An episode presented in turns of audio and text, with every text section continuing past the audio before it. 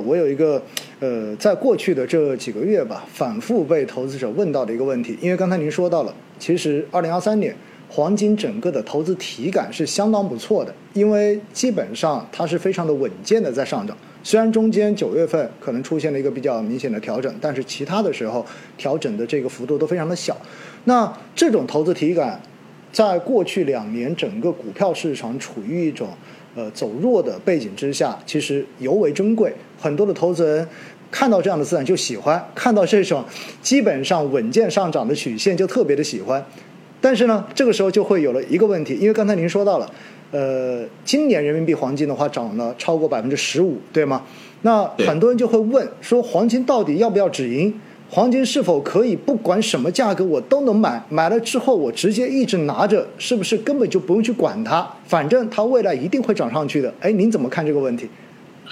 嗯，这个说法呢，有部分对，但也有部分不对。它对的地方是什么？如果你真的是一个长久期的投资者，你的持有期限真的非常长，我指的这个非常长，可能要高于五年以上的这个这个投资的久期，那你会发现黄金确实是一个不错的品种啊。我们做过呃这个黄金的历史的这个价格表现的回溯啊，大家这几年对黄金一个很大的感觉是什么？就是说，像奥总提到，它的最大的关键词是稳，而并不是说它能带来多少多么令人欣喜的收益啊。这特别是这两年，大家对它的这个偏好是由于就是这个稳的属性非常的珍贵，或者说原来这种高波动的资产它。今年只有往下波动啊，没有往上波动的这个这个情况，所以大家就更偏向于稳。那实际上在权益资产好的时候啊，比如说这个随随便便这个年化收益超过百分之十几的时候，对于黄金来说，可能大家就觉得它的弹性就就不足了啊，就不足了。那所以所以，如果你是一个持有期限只有这个几年，或者说这个这个呃这个一两年以下，或者说更短的时间的话，你会发现黄金它的这个这个连续性是是丰年度还是有。区别的还是有区别的。那但是如果时间拉的维度比较长，你看了这个五年乃至十年这种资产的持有时间的话，你会发现它并不仅仅是稳，它的一个长期收益表现也是不错的啊。我们做过这个历史上过往十五年、二十年甚至更长时间，它和全市场的对比，因为中国的黄金市场它起步的比较晚，就自由化流通以来是二零零三年开始，所以它到现在正好二十年时间。但是我们去看欧美市场。欧美市场的话，你看黄金和美股放在一起比，其实如果展望二十年左右的时间，它的这个这个年化波动率和年化收益的这个比值，就是就是所谓的这个下浮比率，它两者是比较接近的，比较接近的。那那个长期的这个十五年以上的黄金的年化复合收益，也要去到百分之十一、十二的左右的这个这个水平。所以，其实它从长期来看，也是一个收益不错的这么一个资产。那背后的原因是什么呢？背后的原因是，大家知道，黄金是一个多重定价的这么一个因素这么一个资产啊。除了传统的商品的供求曲线的这个定价，金融属性上的对于货币周期、对于经济周期的这个这么一个定价，然后地缘属性上的一个政治博弈的定价以外，还有一个非常基本的因素是这个。